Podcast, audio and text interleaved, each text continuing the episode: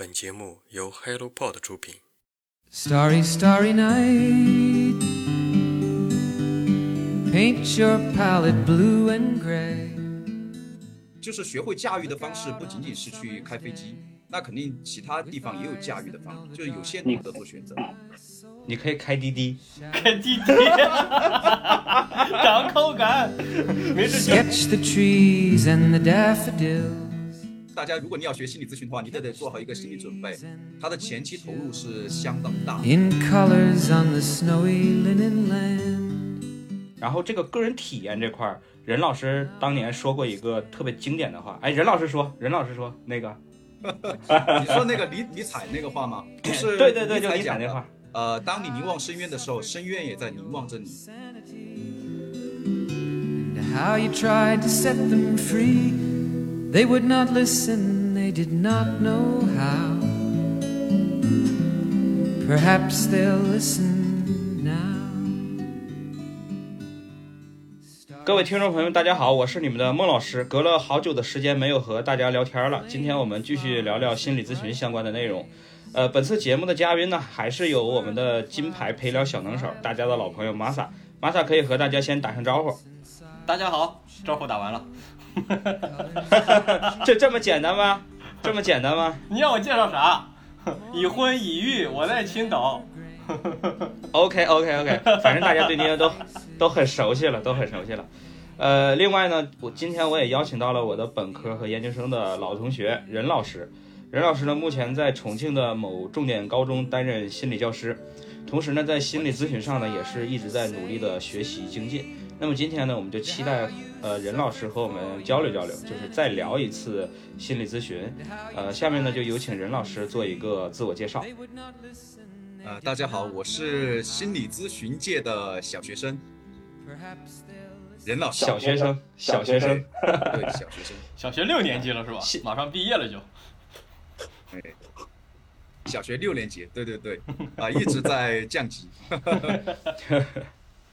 啊、可能其他人不是很了解这个任老师哈，就是因为我跟他是从本科，然后一直到研究生都是同学，都在一个学校里面，一个专业里面，所以说我对他的这个整个的一个求职的经历呢，呃，也是比较了解的，也给他出了一些出谋划策啊，出了一些主意什么的，呃，用一句话来总结他的这个求职的经历呢，就是他进入心理咨询这个行业，其实可以说是这个误打误撞。然后那个任老师可以聊一聊，就是当年的这个比较曲折的一个求职之路。然后，呃，通过你的这个求职路，我觉得可可能就是我们听众当中有想进入心理咨询的，或者说是学心理学的，也有一些呃一些感触或者一些一些启发吧。呃，其实我看我看见这个题目啊，就是误打误撞，我觉得真的描述的特别好。但我我又在想哈，对于我自己而言，我就是我觉得误打误撞学就学心理咨询，除了误打误撞以外，还有我觉得有点命中注定。呃，确实我求职这个路真的挺曲折的啊。当时我跟老孟聊特别多，呃，就是当时有哪些经历呢？呃，当时读读研嘛，其实读研是一个就业方向的，就是你做科研。呃，而且都在这个地方，就是做科研啊，脑科学的东西，呃，其实算呃耕耘了三年吧，也也不长也不短了，然后就中途就跳出来，然后呢，当时出来之后，呃，我第一个是去面的飞行员，啊，这也成为我后面的一个情节啊，挥之不去的情节。好，然后飞行员完事儿之后没成功嘛，然后呢，当时又签了一个地产公司。啊，然后做那个商业地产，但是因为当时考虑到地产嘛，开始慢慢的就是有很多不确定性的因素，所以后来找了一个机会，我们这边一个呃算呃不错的中学，他们正好在招心理老师，然后我就去面试，恰好呢真的是误打误撞，恰好又面上了，因为我之前对这个工作其实没有抱那么强烈的期望的，结果面上了，面上了我就来了，就做了这个心理老师。但是做心理老师之后呢，我自己也经历很多，就是叫怎么思考吧，因为我之前没有打算，就是我的生涯规划里面没有当老师这个规划，但后来想了一下呢，呃，好像做当心理老师又可以同时兼顾着做一下心理咨询，我就在这个地方找到一个平衡点，所以就一直工作到现在。我现在工作的话两年多，呃，今年是第三年的时间，我感觉还蛮不错的。虽然过程当中也有很多波折，但是我感觉现在我自己感觉哈，还算是安定下来了。嗯嗯好，然后我我我就挨个儿讲一遍，还是怎么着？啊，没事儿，我们就闲聊吧。我我也有一些就是补充的点，就是得得让 莫老师互动一下是吧？给他有发言的机会。对对对对对，这表达欲这么强，我们互动互动。哎，嗯上学的时候哈，我我我跟那个任老师，我不叫任老师，我叫任博导。为啥叫任博导呢？就是博士，未来的博士生，然后未来中国心理学界的这个领军人物啊，大佬是啊，大佬，对对对对对。其实当时那个任任老师这个学术做的还是非常棒的，对，非常棒。呃，应该当时发了什么影响因子是多少来着？嗯，没没发呢。当时我我其实成果还算不错，就是我我研究生三年啊、还是有四篇文章，都两篇那个 SCI 的，然后两篇国内的，呃，一个心理科学，一个那个心理学报，然后有有一篇一区的文章，我觉得呃不算很牛逼，但是呢，我觉得也不错。嗯，我觉得已经很牛逼了。啊，那 你这样说我就觉得很牛逼。不，至至至少读博的话，应该完全够了。就哪怕你去北北师大，应该也够了吧？呃，对，就是啊、如果哪个老师看得上我的话，就单纯从文章上来说，肯定是够的。啊啊啊！对，所以说当时他的状态就是，国内心理学高校专业平汤，随便去心理学界的飞行员。哎呦，我好喜欢这个评价呀！啊，其实其实有很现实的问题啊，你读博士啊，呃，年纪都不小了，大家，然后你读博的话有三年，甚至哈，就是我了解到可能不止三年，甚至是四年、五年，几年都是他，可能七八年这种的都有，啊，那你相当于是把这个时间都放在这上面了，而且未来这个博士的就业的路径哈，没有那么宽，无非就是高校搞科研。或者说是研究所，呃，或者有一些呢，他觉得，呃，研究所或者说高校去不上，他去一个好点的这个，呃，初这个高高中，对吧？像什么深圳的一些高中啊，或者是一些重点的高中，哎，那实际上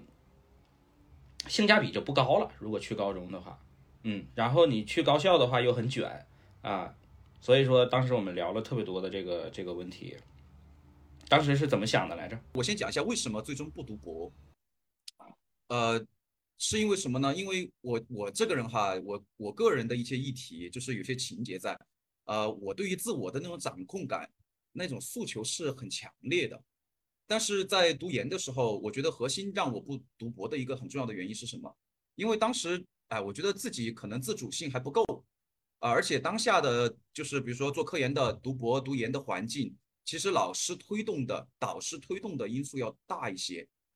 啊，所以我在那里边就自我的那种掌控感太弱了，就是老师让你做什么你就做什么，虽然你体验也不错，当时我跟我老师特别关系也比较好，然后我老师也挺器重我的，呃，所以呢，呃，就好像一路还算顺利吧，但这个顺利的背后就让我感觉心里面哈有很有隐患，就感觉不舒服，为什么呢？因为就觉得那我自己的决定在什么地方呢？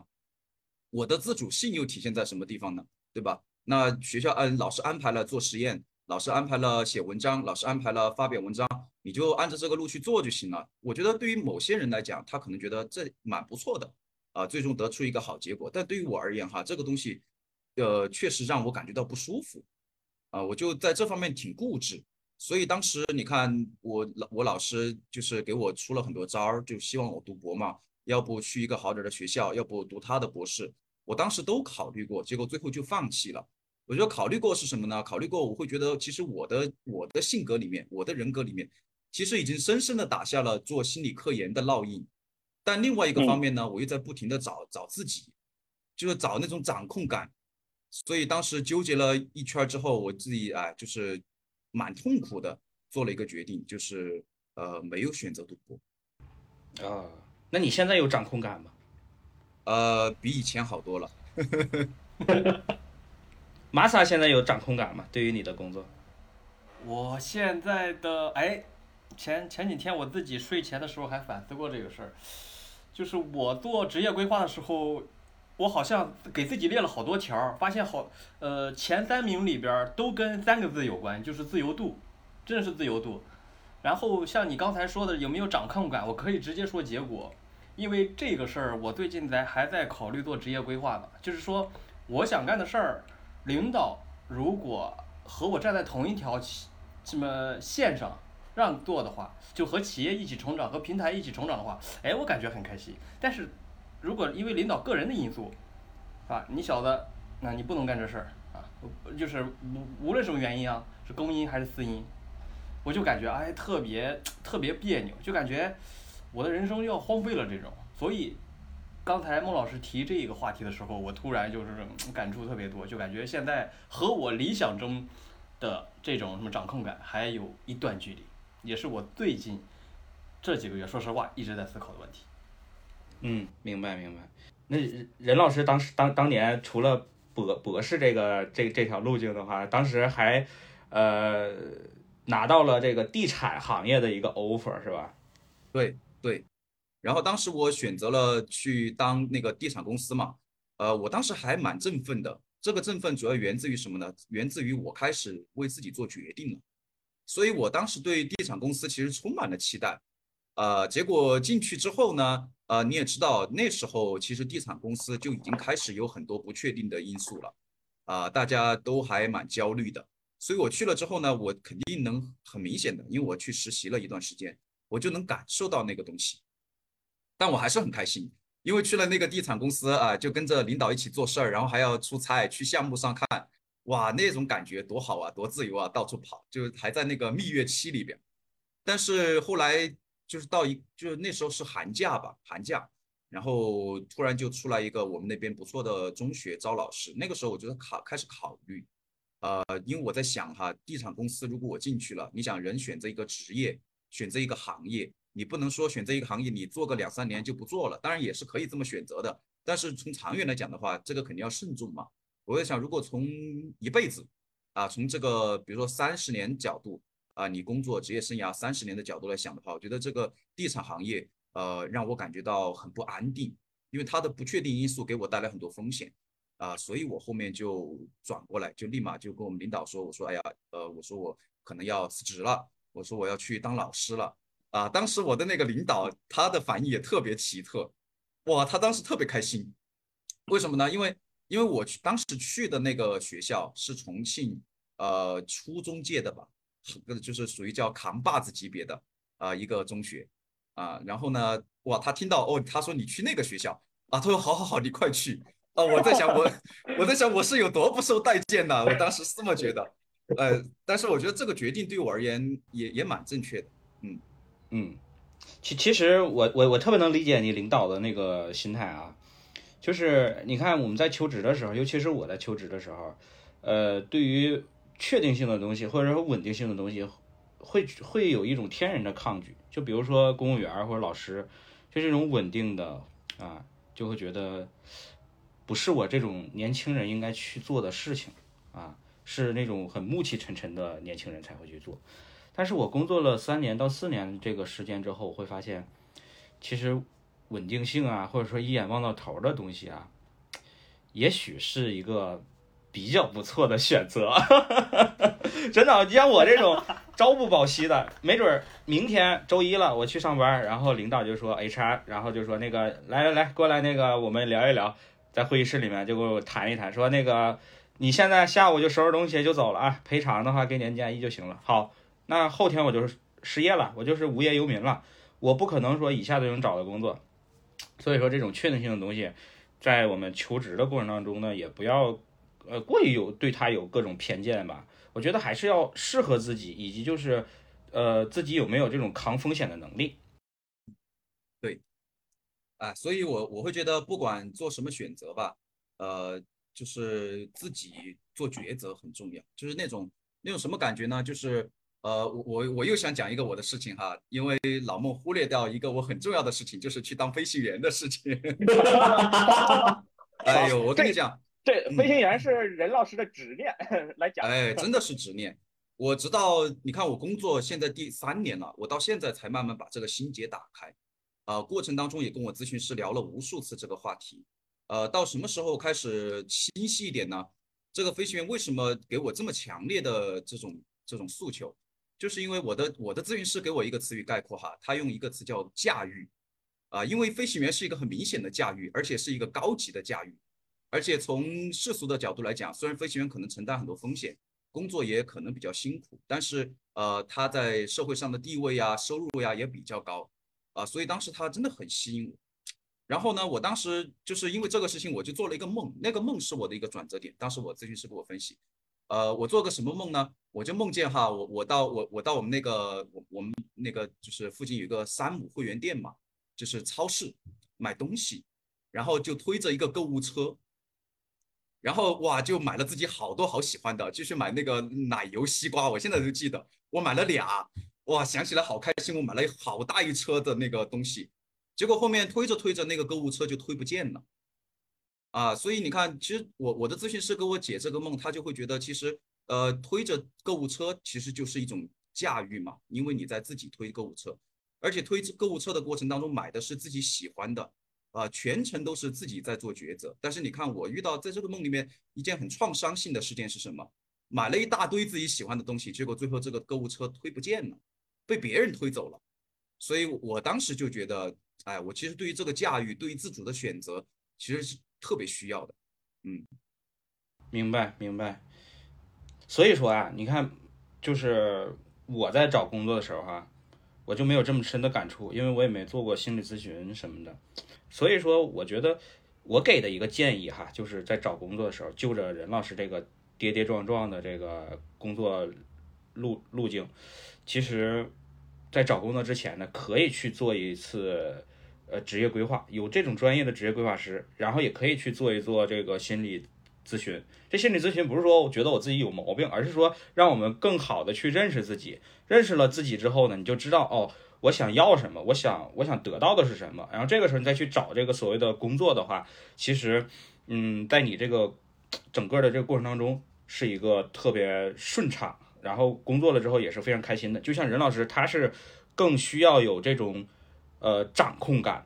啊，他的这个掌控感，所以说你看没，他刚刚刚开始说的那句话叫跌跌撞撞，但是呢，又是一个必然的选项。当老师，就是因为他的内心里面永远是想求的是一个掌控感，所以读博对于他来说是一个放弃的。然后对于呃地产来说，他也是一个放弃的。为什么放弃？也是说他可能会觉得对于整个行业的发展的一个掌控并没那么那么强，然后所以来到了教师这个岗位啊。呃，我觉得老孟讲这个，我还想补充一点，我我感觉你想讲的意思呢，我我刚刚讲的掌控感，好像就纯是在讲自己要坚持自己的想法，但我会觉得这里可能要加一个词，就是有的时候这种掌控感是有限度的，啊，就是你得在有限的条件内做选择，啊，这个可能更更现实一点。啊，比如说现在让我选，如果我还能去当飞行员的话，我立马就把工作辞了，我去当飞行员去了。哇，你的执念果然很深啊！但是现在因为条件不允许嘛，对不对？啊，我觉得就是学会驾驭的方式，不仅仅是去开飞机，那肯定其他地方也有驾驭的方式。对，就是有限度的做选择。你可以开滴滴，开滴滴，掌控感，没事经常开高速，这是吧？呃，对，也是一种驾驭感。OK，呃，刚刚我们聊了很多这个任老师的一些求职的这个过程哈，那么我们可以，任老师也可以去聊一聊，就是目前做这个心理心理的这教师的一个目前的一个状况是什么样的状态啊？呃，目前的话呢，呃，当心理教师，首先呢，我觉得第一点啊，呃，不得不承认，就是在学校教育的领域呢，呃，心理学科。啊，当然我这样讲呢，我觉得打个引号吧，就是它确实是一个豆芽学科，呃，对吧？什么意思？就是这不得不承认呢，因为在学校里边，呃，你这个心理学科虽然很重要，心理健康嘛，作为一个基础保障性的学科，但是它不参加中考，也不参加高考，呃，对于功利一点的角度哈，或者是从学生发展的角度上来说的话，他可能呃没有其他，比如语数外呀、高考学科、中考学科呀，看起来那么重视。啊，所以我觉得这一点，如果你要当一个心理老师的话，我觉得首先这一点你必须要摆平衡，然后我才开始意识到这个学校心理老师的重要性。因为你想青春期嘛，你人这一辈子就一次青春期，而且是绝顶重要的时期。那心理老师，我觉得是有很多工作要做的。他作为一个基础保障性的，呃，我我曾经在学校有做过一些比较成功的案例，比如说学生在青春期所遇到的一些心理困顿、心理困境，他得到解决之后，他的成绩其实起来的很快。呃，我跟一个学生做咨询，那个学生悟性特别好，他在我这里做了两个月的咨询，做咨询之前他在年级排六百名，做完咨询之后他就考进前二百了，我觉得效果还是来的挺明显的，嗯。这么牛逼，然后你的名声树立起来了，对吧？没有，因为这个也有保密原则嘛，你不能大肆去宣传这个。但前提哈，一个前提是那个学生悟性比较好，他不仅在心理上，在学科上悟性也特别好，所以他成长的快。嗯，看了吗？人类灵魂工程师任老师，你给我戴高帽子，兼飞行员。对，对，这这任任老师还。很很棒的，这个我觉得特别棒。如果我要是这个学生家长的话，我一定会去感谢你的，我一定会爱上这个 任老师。你刚刚也说了，就是你在求职之前，其实对于当心理老师是没有任何准备的，或者说是优先级在你的整个选择当中没有那么高的，对吧？但是后来你误打误撞就是进入到这个行业之后，呃，你一开始做的时候，是不是会有一种就是我们之前学的知识可能应用不到啊？这种感觉呢？呃，坦诚的讲哈，完全没有。我会觉得我们学到的知识很不够，很不够。对，因为因为到学校去嘛，你应对的问题，它就更具体、更复杂。呃，就学校学那点知识，你又觉得哦，好不够用啊，就觉得自己要赶快充电这种感觉。呃，一把把我推到了心理咨询的道路上。嗯。OK OK，哎，那那你在心这种心理咨询的充电上都做过哪些努力啊？这这这个我觉得可以可以详细的聊一聊。嗯，呃，学心理咨询呃，因为呃学心理咨询哈，首先大家如果你要学心理咨询的话，你得得做好一个心理准备，它的前期投入是相当大啊。然后对于我们这样的家底儿不够那么丰厚的人来讲呢，呃，我前期学。哎，我最开始学心理咨询是自学的，呃，就是因为你知道 B 站上也有很多课嘛，然后呢也有很多书，我当时就乱瞎倒腾，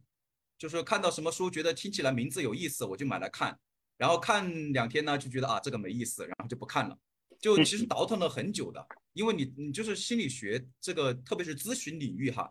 它又分为好好些个流派，啊，就是扳着十个手指头都数不完的流派，那我要学什么呢？我自己也不太清楚，我也不太了解。我其实大概花了一年的时间吧，在倒腾这个东西。后来我我当时就是比较详细的学了，比如说萨提亚的家庭治疗啊、认知行为疗法呀，还有什么叙事疗法呀、完形治疗啊，这些我的书我都买来大概的看过，我就觉得没意思。结果最后学那个精神分析，学到之后，哎，突然就把我抓住了，然后我就开始往这个精神分析的角度上去钻。为什么觉得精神分析有意思呢？呃，所以我会觉得精神分析它探讨的深度更更深一点，因为这都讲到潜意识了嘛，那多玄幻呀，对吧？这个而且学精神分析自带 buff，对吧？啊，你你去学校里面你说学精神分析啊，要解梦，啊，要要什么催眠，啊，听起来就很牛逼啊，所以当时那个精神分析就吸引我，然后我就开始学这个精神分析，然后最开始呢也是自己看书，但是其实精神分析的那些知识啊，它其实挺深奥的。啊，你光从认知的角度，就思维的角度去看书，呃，第一是看还看不怎么懂，第二呢，光从认知的角度去理解还不够，你还得有充足的体验。然后慢慢的我就开始思考一下，我就觉得可能还就这样学下去可能就不行了。然后呢，我就开始到 B 站上去找课来听，因为那个课它除了看书以外，它还给你什么呢？还给你很多的那个呃实践的案例呀。啊，老师他有个人的体验会讲给你听呢，我就在那方面有稍微有点成长，然后慢慢的再往后面深入，我就我就开始干嘛呢？就开始做个人体验。当时我先报的是一个团体治疗，呃，就是呃一群人的治疗啊，就是在这个过程当中做体验，然后有一些收获，然后体验做着做着，我就感觉呃团体治疗不够了，因为团体治疗里面产生的很多觉察和议题，好像通过这个团体治疗人太多了。啊，有限的时间不可能集中在你一个人身上，然后我就找了一个自己的咨询师，呃，在这个过程当中，我感觉就收获真的相当大。好，然后除此之外呢，就在这个过程当中，我就报了自己的班儿，报了一些之前报了一些短程的班儿，然后后来我就觉得不够嘛，呃，我就那个本来其实最开始我其实考量到学校用认知行为治疗可能是更方便一点的，我报了一个认知行为疗治疗的班儿，是那个王建平老师在成都办的一个班儿，结果因为疫情的原因，他老不开课，然后我们又去不了，然后那个钱就退给我了，退给我之后，我立马就看到那个中美班儿招生，就精神分析中美班儿，然后我去报那个班儿，然后找了好多朋友帮我参考，那那些朋友也特别的，我觉得特别的贴心啊，他们很热情，然后正好我又我又就是申请上了，因为中美班儿其实是不太容易申请上的，呃，说实话，中美班申请上对于我而言，对于我的职业发展而言，是一个特别大的激励。然后我现在的话，主要就是在这个中美班接受系统的培训。OK，哎，刚刚听听你说，就是呃，在学校的这个场景的话，呃，认知行为疗法会更更好一点。它它为什么会更好呢？呃，因为认知行为治疗它短程嘛，它聚焦嘛，哎，这个在学校心理治疗里面它更受欢迎。为什么呢？因为对于学生而言，他们是没有那么多时间来做长程的分析的。嗯，对对，啊、所所以就是心理咨询师的话，他并不是说我啥都会，他可能呃需要你去专注于某一个方向，就类似于医生吧，对吧？我专注于儿科，他专注于妇科，那个专注于什么神经科，对，所以说就是每个咨询师都需要找到这样的一个自己的心仪的方向。那这个方向的话，你觉得需需要怎么去确认自己喜欢哪个呢？嗯、我觉得，呃，首先第一个哈，我觉得首先心理咨询，我觉得跟那个就是医生还不太一样，呃，因为你你不管做哪一个流派，你学到最后学到精通了之后，它其实都会在一个点汇聚在一起的，啊、这是我的个人观念，我的感觉是这样。但是在前期的话，啊、我觉得最好是选择一个固定的流派，你去深入的挖掘。为什么呢？因为每个流派你至少花三五年的时间去挖，你不停的倒腾，不停的切换，你可能学到最后，呃呃，说好听一点儿，就是叫什么呢？叫整合流派，叫全能选手。但其实每个流派你都不精通，那就可能有一点儿限制吧。然后我当时怎么选的呢？我觉得其实最好的方法是，呃，多体验。呃，其实最开始学咨询，有的人他就选择一个，他就一直学下去，那 OK 没有问题。但我觉得对于我这样的性格人来讲的话，我觉得最开始更重要的是要多体验，就是每一个流派你都去学一下。啊、这你在体验的过程当中，你就很明显的感觉得到，有些流派你看了一个月、两个月你就没意思了，你就不想看下去了。是比如说精神分析的书，我买了特别多啊，各大就精神分析的细致流派摆在家里面，我比如说我隔了一个星期我不去翻一翻，不去看，我自己心里面觉得很痒。啊，明白明白。所以说，这个还是像你所说的，之前所说的，就是看着好像是你在找某一个流派，但实际上可能是某一个流派早已在冥冥中选择了你。哎，对对对对，这真的是这样。嗯嗯，哎，因为比如说，那那这呃，啊哎，你讲，嗯，就是我之前也也，那我先讲哈，好我之前也也学过一段时间萨提亚嘛，家庭治疗，呃，我就有很深处的感受，因为萨提亚他他创造的是一个很包容的、很温暖的环境，有的人其实是很吃这一套的，所以现在在社会上学这一块的人也特别多，嗯，啊，对呀、所以就就找到适合你的东西才行。嗯 OK，哎，那像这种不同流派的话，对于那个呃，就是对就就某一个人来说哈，他可能有心理的一些问题，他去找不同的流派去咨询，是不是说不同的流派的效果会有差异呢呀？嗯，呃，首先，其实这个问题上我的发言权还不太够，呃，我只能浅浅的谈一下我的感受哈，呃，我会觉得差异是肯定是有的，呃，就像虽然都可能会达到同样的效果，但是比如说，呃，认知行为治疗它这个药是这个味儿，啊、精神分析是那个味儿，你吃进去他感受就不一样的，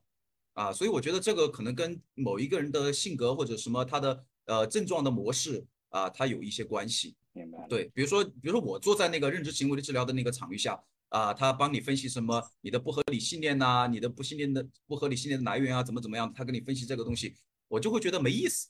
但比如说我坐在精神分析的场域里面，呃，那个咨询师给我解解梦，然后我们俩有移情反移情的关系来分析这些东西啊，我就会觉得他他很抓我啊，他就能够，啊我就好像这个药就挺对我味儿的，嗯，啊，哎，你现在会解梦吗？会解梦吗？呃，我我会一些简单的解梦吧，啊，毕竟也也看过一些，但是我是我是一个小学生，哎呀，会，哎现在会算一加一了，现在。啊，哎，那那我梦见我摸月亮，是不是代表我就可以当大官了呀？啊，你摸月亮可能意味着你要长高了。哎，对，这就有很多这种那啥，就是一些偏见或者说是一些误解，就是有些人社会上一些人会觉得你搞这种解梦什么的，其实就和我们传统文化那周公解梦是一回事儿啊。哎，还不一定。呃，我我我是小学生哈，我先讲一下我个人的啊见解里面，我觉得解梦它其实不是咨询师给你解梦，其实是自己嗯给自己解梦。就是比如说哎你梦见月亮，你也梦见，我也梦见，可能是两个不完全不一样的东西。所以其实解梦里边有一个很重要的成分是什么呢？你得有联想，你得有自我自由联想啊、你在比如说这个摸月亮对你来说意味着什么呀？怎么怎么样啊？呃，这个东西投射到我们的这些理论里边，它才能够解释出一套适合于你的东西。嗯，有联想，那比如说我摸月亮，我我就联想到说月亮上有美女，那可能就是我最近想搞对象了。就是你就是个淫棍，可能可能只能说可能啊，因为这个啊可能要深入的去聊一聊。哎，OK，那也就是说同同样的梦境，不同的人梦见，它的代表的含义是完全不一样的。对对，就是同样的东西，对于不同的人来讲，它的意义是不一样的。啊，虽然可能用同一套套路去解释，但是意义是不一样的。因为你想解梦，它的目的不是把你的梦想明白，而是要达成一定疗愈的效果。你得你得了解自己，得明心见性嘛。它的目的是这样的。嗯，我的天呐，都都明心见性了。哎，就是一点点。哎如果对那些做梦比较少的人来说，用这种方式是不是就就很很很很不大什么是不大好，对不对？他没有梦，没有参考的一些东西给你做心理辅导。呃，嗯、首先哈，呃，我我了解到的情况就是，呃，比如说我之前听过一个课，但是是片段性的，呃，施佳琪老师讲，他们好像会教一些，呃，去怎么去触及到梦的方法，比如说怎么去触及到梦，怎么怎么记录你的梦，因为按照心理学科学的角度上来讲，每个人每天晚上必须要做梦的，要做四到六个梦嘛，对吧？这是科学的必然的现象。但是有个问题是，你做了梦之后你记不得，你已经把它忘了。用用精神分析的角度上来讲，就是你把它压抑了，对吧？那呃，比如说我有一段时间，我因为我太急切于想要了解自己了，所以那段时间我只要做了梦，然后稍微有点那个啥的话，我就会立马就会醒，醒了之后我就会拿笔把它记下来。所以那段时间其实梦碰的特别多，嗯，哎，我很少有梦哎，我差不多一个月做一次梦吗？而且都是睡眠，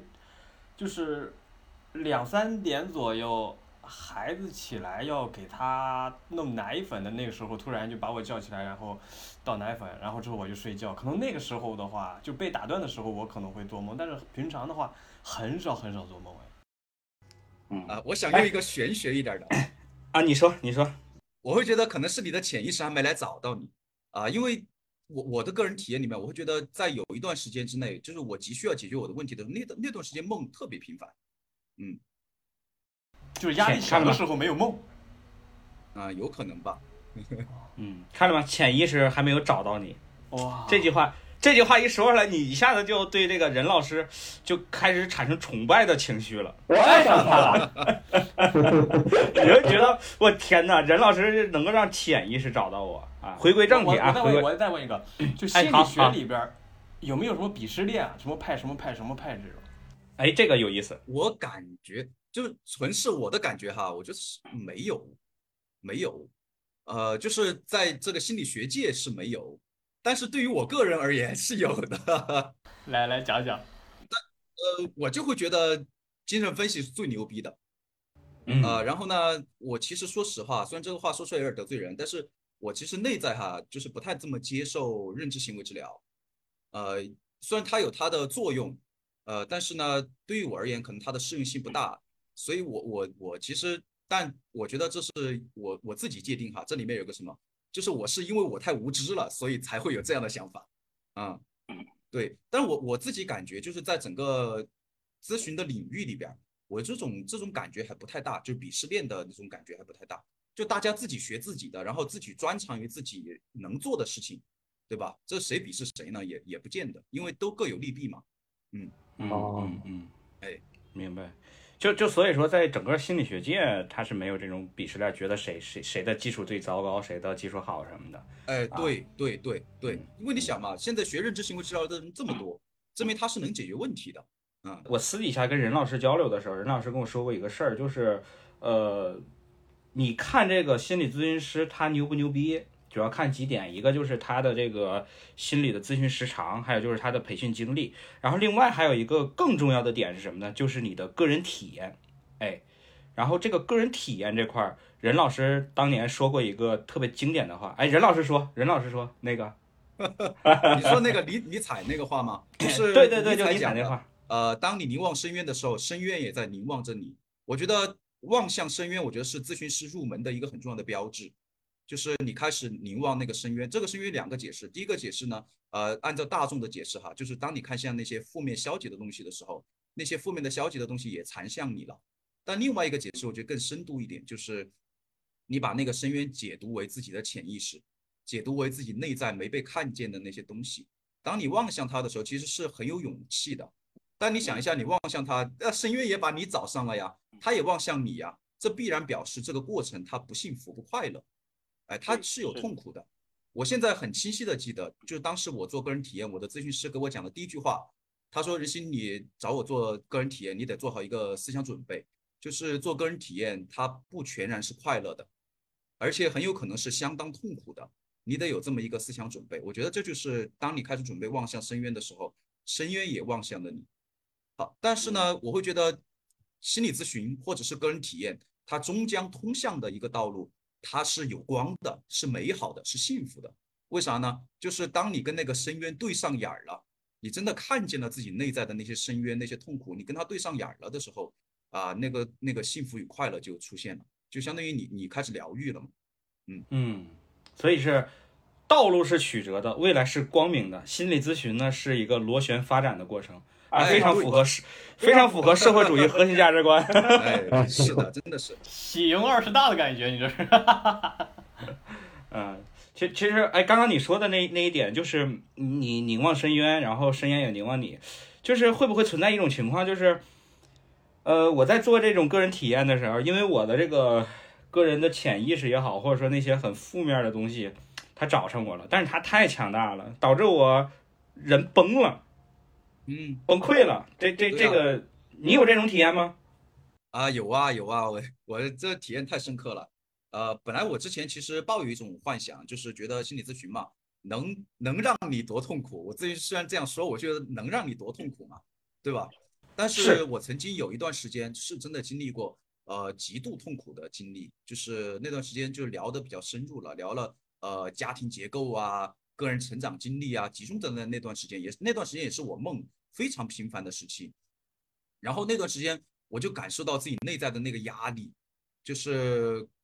非常大，那种无力感非常强烈，以至于到那段就是至少有一周多的时间吧，就是我最最灰暗的时刻，就是什么呢？就是我感觉到很抑郁呀、整个人的状态很不好。啊、就是我记得当时我在学校，我那当时我在那个校区离我家还很近，我骑那个那个平衡车就可以回家。然后我下班的时候骑平衡车回家，我就感觉到真的那个眼泪都包不住，就想就想流泪，但我又不知道为什么想流泪，就是一种很强烈的哀伤感。但我我在想，如果你不做心理咨询，你不做个人体验，其实没有这些东西的，你可以很好的把它平衡起来。你找一个东西，就是你可以适应，对吧？啊，你可以有很好的压抑啊，或者怎么样的解决方案呢、它其实不会出现的那些哀伤与无助。但是你做了这个事情，你你望向那个深渊，它就它也开始凝望你了，它就有泪水了，对吧？嗯，嗯，玛莎有这种凝望深渊的时刻吗？他妈吓尿我了，我感觉。但是我算日常虚无主义那种感觉，经常早晨睡起来的时候就感觉哇毫无意义啊这种。突然让我想到，呃，任老师不知道你测没测过那个 MBTI 那个十六型人格的那个？嗯嗯嗯，我我知道，但我我不是很精通哈。啊，我测过 INFJ 吧，孟呃那个孟老师知道，反正这这这种人的话，就是那种怎么说，就日常虚无主义的人吧。反正什么，就是像我以前啊，逢年过节的时候，我在家里放二泉映月，让我爸逗的，就这种，就是 非常快乐的时候，然后我就会想一些不好的东西，就是这种。然后就是，比如今天特别快乐，突然第二天早晨醒来的时候，我会感觉哇，就人生毫无意义啊。呃，感觉努力完了之后，最后大家是尘归尘，土归土，最后还是一抔黄土的感觉，那又有什么意义呢？就是付出了这么多，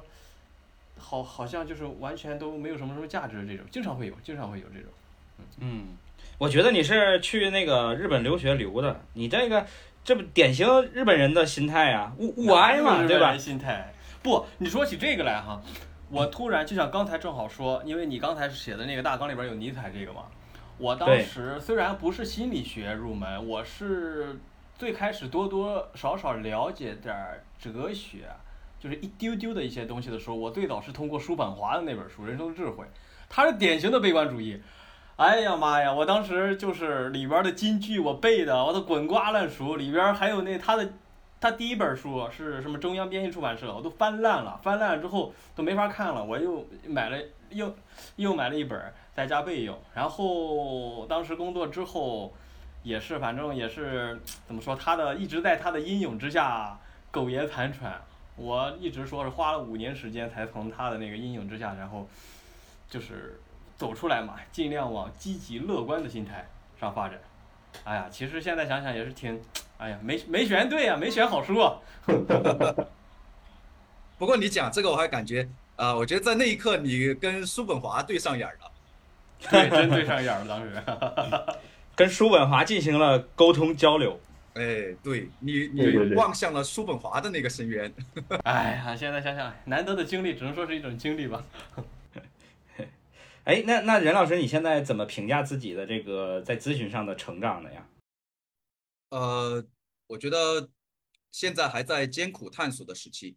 呃，我个人这么认为吧，啊，因为我我始终会觉得，我其实体验到了很多点滴的时刻，就它不连续，点滴的时刻，我就感觉到我最近一两年在心理咨询上成长还蛮多的，啊，至少我能够做出一些比较成功的个案，一些啊，然后我就觉得其实有发展有成长，而且很多理论呐、自己慢慢也看得懂。但是另外一个方面哈，跟我个人性格有关系，就是我也会感觉到很焦虑啊，我会觉得这样的成长来得很慢，然后还有好多东西我学不会，然后看不懂，就是还在很艰苦的探索，因为诶这意味着什么呢？意味着我还不太能够跟那种无力感打交道的，嗯，嗯嗯，对，因为因为当你当你学不懂，就是无知嘛，那种无力感呐、就就很难受，嗯。嗯，哎，当当你看，就你说了，这个整个过程是一个很慢的，但是你你会发现有一些，呃，类似于呃跳大神儿的，就社会上一些跳大神儿的搞心理的，就他们是那种可能半年一年啊就出师了，就成为一个专家了。那就这种的时候，你你当面对外界有这种情况做对比的时候，你会不会有更更深的这种无力感的呀？呃，完全没有。哎，我觉得我我没有进入到他们那一套体系内，啊、所以我从来没有拿拿我的这个职业发展的方向跟他们做过对比。哎，对我我还是很坚定的走走这一条路，因为我觉得我做咨询，它不仅仅是一个职业的方向，呃，还有另外一个呢，就是我觉得是自我成长，啊、了解人性吧，就是这个需要。啊，因为你你讲的那个跳大神儿的，无外乎就是从利益价值来考虑嘛，就他把对。它当成一个工作和职业，能挣到钱就 OK，但这对。这对于我而言不是不是绝对的需要，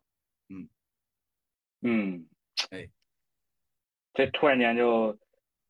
就就就 高哎，又升境界就华高了，对，格局格局就高了。这站在飞机上的飞行员现在是不仅开飞机了，站在飞机上了，现在。因为因为确实是，就是呃，实打实讲哈，我们也会诟病，就是现在社会上为什么？我觉得诟病我很大程度上诟病的原因，不是因为他们挣了钱，而是把我们这个圈子搅乱了。就是本来大家对心理咨询都不够那么了解，好好些个人因为自己内在的需要啊、扣了心理咨询的门儿，然后开门的还是个这样的人啊、那以后我们这个行业往哪个方向发展呢？这就是让我们很痛苦的地方。嗯，对我生病了，然后我找一大夫是莆田医院的，我这大夫就可能产 生产生这种偏见了，是吧？对呀，哎对呀，对，现在网上比较出名的那些所谓网红的心理医生的话，是基本上都是那种营销做的比较好，但是真实水平差强人意的那种嘛，就是比例上来说。嗯，是这样的，就是目前比如说我们了解到的一些哈，比如说什么张佩超啊，还有什么武志红啊，还有比如说童俊呐、还有曾奇峰啊，他们是很牛逼的，他们是很牛逼的。我最开始也挺诟病他们，因为我我会觉得他们就是拿着自己这么铁牌的经历在网上捞钱，但我现在其实有一些不同的看法啊，我觉得正是他们的这些行动，就是把心理咨询跟互联网相结合，呃，是在推动我们这个行业在发展的啊，对。任老师也可以考虑跟互联网结合一下，心理互联网加心理学，然后在网上搞搞直播，然后分享一些是吧小知识、小 tips，哎，也也可以的。我我也想啊，等我成为张佩超之后再说吧。那就太遥远了，太遥远了。等我成为了曾奇峰，我再我再去开个直播。哎，我在这这一块儿挺不自信的，就是我老是会觉得我要有充足的把握才敢去做这个事。嗯，哎心理咨询可能得得需要你对自己足够自信之后，哎，你才能够去那啥，要不然的话，你说一个就是错的，说一个就是错的，其实这种负反馈对于你来说也挺打击的哈。对，而且我觉得不一定不仅仅是打击，而且在于我我其实比如说你让我去做这个，我内心其实很想做，我也很想我快点成名，然后快点怎么怎么样，但是你还会涉及到一个问题，就是心理咨询这个行业，它不等同于其他的互联网加的一些东西，你得负责任呐、关键是。嗯，呃，嗯你你讲出来这个话，你你得负责任呐、你心里面都是虚的，我觉得讲这个话我有点讲不出口，啊，但是比如说我们做咨询成长的话，你接一个个案，你觉得没什么把握了，你还可以去请个督导，但是你做直播，你不可能请个督导坐旁边，那是你直播还是督导直播？哎，对你刚刚说到督导这个词儿，可能听众不太了解，这督导是什么概念？可以普及一下。啊，督导是这个意思，就是作为一个成长型的咨询师，呃，虽然你对心理咨询的领域有一些涉足了，但是呢，你对咨询的呃技术还不够那么扎实，或者你接受的来访者不够多，理解的不够深刻，那这个时候你就有可能觉得，哎，我应对不下来了，我理解不了了，做不下去了，那这个时候怎么办呢？它就相当于是一个师傅制度的，哎，你去找一个督导，然后你把你的个案报告给他听，那督导的经验会更丰富，他就会给你一些支持，不管是技术上的支持，还是从那个咨询师心理上的支持，他会给你做一些分析。这样的话，作为一个初初学者而言，你就会更稳定一点，就是做咨询的话，可能就呃更顺利一点。嗯，对，呃，这也是咨询难学的原因。为什么呢？你想一下，作为一个初级的咨询师，你在外面去收个一百两百的，对吧？已经合适了。但是你要去请个督导，你你收费一百，然后请督导花六百，你自己还倒贴四百，啊，这成本特别高的。嗯，啊，明白明白。哎，那那督导师和那个就是你个做个人体验的那个心理咨询师可以是一个人吗？呃，原则上不是，原则上不是，因为他们涉及到东西不一样。呃，你想嘛，督导解决的是你跟来访者的关系，对吧？对啊、但是个人体验是自己的，嗯，哦不一样的。啊，这高深了。我这一个，啥意思？个人体验是自己作为呃受访者，督导的话自己作为心理咨询师。呃不，对，你要这么理解，就是督导是呃，你去接了一个个案，对吧？接了一个来访者，然后你在跟他工作的过程当中遇到了问题，啊，然后这个里边就会涉及到呃，咨询里边的主体就是你和来访者，所以督导里面解决的问题是你跟来访者的互动，而且主体我觉得应该更多的是那个人，是来访者，哎，但是个人体验它的主体是你自己。哎，这个是不是也是需要看演员、看体验？不好的话还得换别的，是吧？呃，对对，督导督导也是嘛，就是呃肯定的，但是其实呃督导还其实相较于那个个人体验哈，还没有那么看演员，哎，因为为什么看演员，是因为你有个人的东西在，但督导的话，他其实是在介入你的技术呀、理论上啊，他有这些东西穿插进来的，所以他其实在演员上呃是有一些削弱，嗯，但其实还看一个东西，就是督导给你讲的东西，呃，你听不听得懂，呃，你学不学得会。比如说我现在看一些督导嘛，因为就是那个童军老师他们不是办一个那个咨询师之家嘛，但是我不知道是不是他办的哈，我猜可能是。他们在上面有些公益的督导，就是收费很低。然后那个督导的话，我就有一个很明显的感受，就是有的督导师讲的那些个案，我有点听不懂，听不进去。但有的督导师他讲的，哦，我一下就能够 get 到那个点，他其实是有区别的。嗯，所所以说能遇到一个好的督导或者一个个人体验的这个个人体验师，还挺不容易的啊。那当然了，就是心理学界有一个这么一个就是潜规则吧，我个人认为的潜规则。就是呃，督导和个人体验师是很重要的。你看哪个很牛逼的咨询师，他大概率背后还有一个更厉害的咨询师，有一个更厉害的督导师。嗯，啊，哎，那像那个就是你你你所说的那些已经成名已久的、成名成家的那些咨询师的话，他们也会需要督导吗？那必须的呀。啊，督导的话未必，因为督导有两种嘛。第一种是找师傅级的督导，比你更厉害。还有一种督导呢，是同辈督导，哎，对，就就是，哎，就是比如说我老孟，然后 Masa，我们三个人是一样牛逼的，嗯啊，然后我比如说遇到困难，我们三个人讨论讨论，就是同辈督导嘛，啊，当然如果说当我遇到一个问题，我们三个都解决不了了，然后我请一个，哎，对，然后比如说老孟比我更牛逼，那我就找你跟我督导，那就是找一个厉害的师傅级的。啊，所以其实督导很重要，他带领你走这个方向。如果督导不行的话，就把你带偏了嘛。哎，三个臭皮匠能顶一个诸葛亮吗？对呀，我也会觉得呀，就是我们同辈的，就这怎么抽起篓子下棋，越下越臭啊，这不属于吗？我觉得是这样的，就是呃，不同的督导解决不同的问题，呃，就是因为咨询是一个很复杂的过程，而且咨询它不是跟来访者讲道理嘛，所以他强调什么呢？强调你跟来访者的关系。就是你跟他有互动，有情感上的互动，有关系，就是移情与反移情的东西嘛。那比如说你咨询师深入在这个关系里边了，你可能就是不自清了。那这个时候作为同辈的，他们可能会给你一些不同的视角啊，这个可能是会有一些支持性的东西的。嗯，啊，哎，对，懂了。所以说干干这个心理咨询师不是一件特容易的事儿。就不仅仅是像我们上一期那个易超老师说的，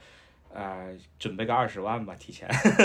呃，而而且你还要去面临很多的更深入的东西，比如说你要你你至少要找到一个你比较比较符合你比较专业的督导师和个人体验师，然后你要花时间在里边，然后你你还要怎么着，就是呃像任老师说的，我要凝视一下深渊，对吧？一不小心这深渊万一把我吞噬了怎么办？对 对，呃，我我以前听到我一个朋友讲讲过一次，就是他讲，呃，国内其实想学咨询师的人很多，但绝大部分人都是在半途中退出了。为什么退出呢？啊，因为其实说实话，咨询师是很难熬的，很难熬的。哎，因为这个就首先第一个成本投入很大，第二个就是我刚刚所讲的，就是你学咨询，你得面临很多的那个深渊的，除了你个人的深渊，还有一个我觉得。我觉得很多咨询师为什么半途退出，就是因为你学不懂、学不通，你你必须得跟那个无力感呐、那些未知感打交道，很多人忍受不了的。嗯嗯，你想吧，我最近一段时间看那个书，我老看不懂啊，老看不懂，我就觉得，比如说最开始看不懂，我说我多看两遍，呃，然后还看不懂，我说我再看一遍，结果你再看一遍还看不懂，那时候你就是放弃。明白了，这不是说我们看书不认真，而是说我他妈真看不懂。哎，对对，所以其实学心理咨询，它不是认知上的东西，它不是说一套理论，但它体验在里边的。你没到那个位置上，你没有体验的。嗯，有点像武林高手，就是在在学这个武武功啊，它不仅说是技术上的事而且是你这种体验。或者说是你的这个认认感受性的东西，哎，我有一个问题啊，好多人的话是因为自己本身有心理问题，然后他想自己治疗自己，并且帮助他人的这种，基于这种前提下，然后开始步入心理咨询师的这个道路。那么他在解决自己问题的时候，是不是比那些呃心理问题少的人来说，能 这种心理上的问题能多一些。就是说，他是不是能，我不知道用“弱”这个词来形容恰不恰当，弱一些。那么他在这个道路上是不是更容易受到一些负反馈的影响，更容易呃半途而废的？哦，这个不一定呃，不一啊定，因为我认识好些个朋友，就是在重庆哈做咨询做的很专业的朋友，他们都是呃用我们传统意义上一句话叫半路出家的，他们以前不是这个领域的，然后因为自己要解决问题，然后自己疗愈了，然后开始学咨询，然后现在成为很专业的咨询师，啊、所以这这都不一定，关键在于你怎么克服这中间的困难，嗯。就算是有些就是内在他无创伤的问题没那么多的，他克服不了那些困难，他也学不懂。而且这里面还有一些性格的问题，就是当时我听那个好像是曾奇峰讲的，他就说，呃，不是每个人都适合做咨询的，你要咨询师也得有点天赋的，啊，比如说你的情感感受力如何呀，你的领悟能力啊，解读能力如何呀，这些东西都是咨询师应该具备的能力嘛。那比如说有的人他可能情感没有那么敏锐，来访者讲一大堆他就听不懂。啊，那那你做咨询做起来也很恼火。倒倒也是哈，倒也是啊，嗯，所以说做做咨询也是需要有相关的一些天赋的啊。哎，你刚刚说的那种就是领悟力啊什么之类的悟性啊，那还有没有其他的一些，就是可能你你某些人拥有这些性格或者这些特质会更好的能走这个咨询的道路那样？呃，我觉得，嗯，其实你问我这个问题，我是两眼懵逼的，呃，我不知道怎么回答，但是我强行回答一下吧。我个人认为，我目前感觉哈，呃，要做咨询，你不管学哪个流派，它有一个有一个能力很重要，就是你的共情能力，啊，它是很重要的，哎，共情，而且这个对，而且这个共情是一个很专业化的术语，它不是我们平常讲的那个共情啊，因为，我们用大白话讲，共情是什么？是我站在你的角度去了解你的状态，但是这个说起来容易，做起来很难的，嗯。是的，是的，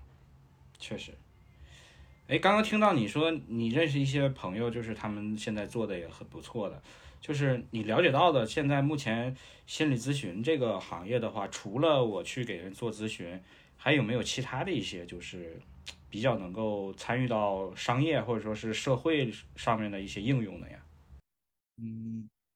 呃，其实咨询这个领域，它就做咨询，但是也有其他的一些，比如说呃做培训，对吧？呃，比如说你你是一个成熟的咨询师，一些企业呀、单位呀会让你去做讲座，啊，这个也蛮挣钱的。然后第二个呢，嗯，比如说我们现在除了个人体验以外，哈，个人咨询就是一对一的个人咨询以外，还有团体治疗，啊，现在很多咨询师也很愿意往团体治疗的方向发展。为什么呢？因为团体治疗来钱快一点。哈哈哈哎，因为你想嘛，以前就像我们搞那个教培一样，以前你是上一对一的，对吧？一个人你顶破天，你收像我们咨询行业哈，你大不了收他一千块钱一个小时都挺高了。但你像你你你做团体治疗，我收一百二百的，我找十个人来，那就一千两千了，对吧？啊，所以这方面也有人做，呃，大家都很感兴趣。然后除此以外的话呢，呃，我我个人觉得哈，这是我仅仅是我个人的观念。比如说做一点儿教育性的、普及性的东西也可以，特别比如我现在做青少年的工作，我我一直内在，我从来没对别人讲过，但是我内在有个打算，我以后想搞一个类似于家长课堂之类的东西，但我现在觉得自己没准备好，啊、我想为什么想做家长课堂呢？是因为我会觉得，特别是青少年的这些心理议题啊，啊，跟父母太有关系了。其实父母稍微做一点改变，孩子就会快乐很多的。啊，所以其实这块儿也可以做，就是它不是心理咨询，不是那种一对一的关系，属于叫啊心理咨询知识的普及。有有年龄限制吗？你是针对哪一个年龄段的学生，然后做的吗？有这种年龄限制吗？我我自己打算哈，就做青少年嘛，呃，大概十二岁到十八岁嘛，就青春期阶段。但其实青春期阶段，我其实发现哈，其实细分也蛮多的。比如说你你你简单的剖分，你可以把它分为呃初中的议题和高中的议题，它肯定是不一样的。然后比如说我现在上初中的课，我就发现其实呃初中二年级以前和初中二年级以后，它的议题也是不一样的。哎，就是他的成长议题不一样。那如果给父母讲一讲这些东西，父母知道怎么跟这些青春期的孩子打交道。因为现在我面临一个很我我感觉哈很大的问题是什么？就是孩子会觉得父母不理解他。我觉得这这些地方是父母可以做工作的。嗯，你可以搞一个呀，在线下本地的那种，对不对？哎，我我我我还在我还在积累，我还在积累。我觉得，因为我感觉我现在议题不够，就是我感觉如果我要搞一个的话，啊、讲两课就没了。你后面就再去想，我我我操，我我我我下一节课讲什么呀？就这种状态了。对，其实如果硬要搞也可以搞，但是我不想把自己搞这么累，我就再积累一下。哦，嗯，可可以可以可以，我聘请你搞，然后给你远程，然后我们得给青岛的家长们讲一讲。哎，对哎对，到到时候这任老师真的要出师了之后，青岛这边是吧？咱可以找玛莎给牵牵头什么的。哎呀，可以，那就纯靠大佬儿帮我支撑一下。没有没有，今年就可以，真的今年就可以。玛莎好像是有这学校里面的一些就是关系的是吧？呃，我对象是在学校里边，还啊对对对我刚才提提议那个是真有那个，呃，就是比如学校里边，就是或者是说图书馆这种，他会定期举行一些这样的文化类的一些教育讲座嘛，这些完全可以嘛。这边的话，你想想，呃，喜欢喜欢在图书馆里边待着的话也可以，都是对这些比较关注的，家长也是比较关注的。因为像我们本地这边的话，好多都是家长带着孩子过来一块儿读书的这种，正好周末的话搞一个这样的一个讲座，是吧？十几人、二十几人的讲座，对不对？然后让家长过来听一听，也是非常不错的。好，就这么定了。好，这么任老师定了。对，任老师你赶紧出师啊！你出师了之后，我我给你打工去，好吧？哎呀，我跟你讲，这是我内在很深刻的一个焦虑，我也想很快出师，哎，但是我现在也在给自己慢慢做工作嘛。真的学心理咨询急不来，急了很很有可能就半途而废了。哦，是是是是是，会有个时间限制吗？你给自己，比如说几年之内出师吗？是这种？呃，我不给自己时间限制的，因为因为我现在是这样的呀，呃，我相较于那些辞职然后倒腾的人，我还有一个好处，我现在在学校当心理老师。第一个呢，有人给我开工资；第二个呢，我现在学的心理咨询是可以为学校服务的，这两者是可以结合起来，所以我觉得慢一点，嗯，慢一点把东西搞扎实一点，这样可能对自己有好处。啊，就现在搞的东西跟你工作上搞的东西其实是互补的，对不对？其实是最最棒的一种工作或者生活状态。对，你看我最开始学咨询有一个很强烈的动力是什么？是因为我在学校面对学生的时候搞不明白，所以我去学咨询，我我得把学生搞明白啊，不然你上一节课或者跟别人学生做心理辅导，你都听不懂人家说什么，那你当什么老师呀？就很很那个啥，啊，所以我就想多去学一点儿，然后学到现在呢，我就会觉得，哎，好像对自己也有帮助，所以我就想我自己的现在的生涯规划哈，我就打算自己在这个青少年的这一块的领域给他搞精通一点，嗯。哦哎，哎，有会有哪几个议题？到时候得把这个事儿好好弄弄。来来来，呃，我简单讲讲吧，因为我这个也没搞得太明白。比如说我了解到的一些议题，比如说呃亲子沟通范围内的，呃，其实父母啊给孩子的机会太少了，因为到青春期，特别是呃初中二年级以后啊，一我先讲一下初中一年级到二年级哈，那个其实这个阶段孩子的自我的觉醒特别强烈。你看现在在学校好些个不学的孩子，感觉到焦虑的、成绩不好的孩子，他为什么？其实有很大一个层面上原因是因为自我受挫了。你想嘛，以前小学的时候还懵懵懂懂的，父母老师也关注也关心，对吧？那个时候是捧在手心的。但是到了初中之后，学业压力变大，然后你要去学校里面面对更广阔的人际群体，你就会发现一个问题：老师给予的关注可能是给哪些哪些同学的。我身边的同学，哪些哪些同学的自我可能更发光，他就会觉得很焦虑，因为你想嘛，初中是形成自我很关键的时期啊、自我认同嘛。然后自我认同呢，又不给他力量，他就会觉得很无力啊。那我觉得这个部分父母是需要给予充分的理解的。比如我最近接到一个个案，一个娃娃，她是一个女孩子，但是呢，最近一段时间的军训给她留下很深刻的印象，然后她就很喜欢站军姿、学军体拳什么的。然后父母就会觉得哇，你这哪是一个女孩子应该做的事情啊？那个女孩子很创伤的这件事情，为什么呢？你看人家人家要要站军姿，喜欢军训，要打军体拳，那表现出她内在定义自我那个很坚毅的那一面。你想站军姿不容易的，很很坚持的那一面，那没人看见，没人理解呀，那他自己他那个自我就没力量的。所以其实父母在这方面缺乏一些敏锐性啊，我觉得这个家里面是可以做工作的。还有什么呢？比如说还有一些议题，呃，比如说孩子稍微大一点之后，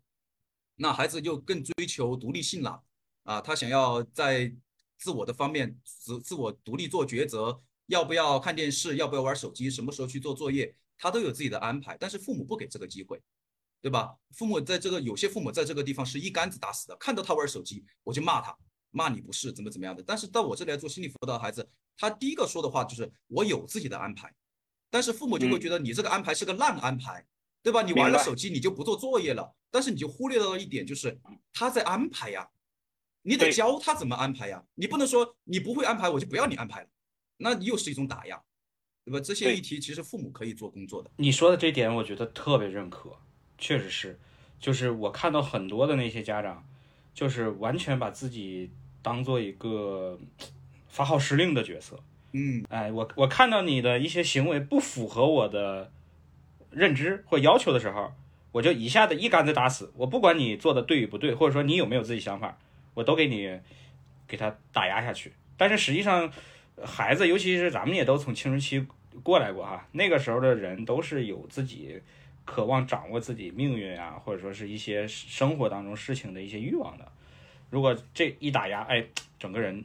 乱掉了，学习上可能就就就不行了啊。对呀，对呀，你看这些孩子在寻求自我的道路上老是受挫，那他有什么力量去学习呢？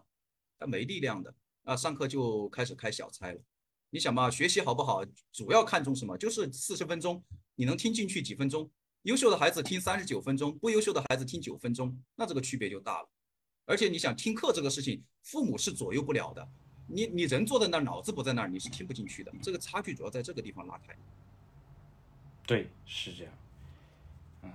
牛逼玛莎可玛玛莎可不能对你女儿这么打压哈。哎，他还小，我不压我就打他，现在还，才两岁呢。多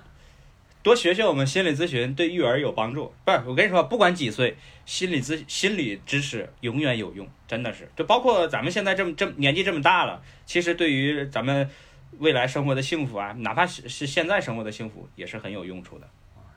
学到受教了，对对对，这这这也是，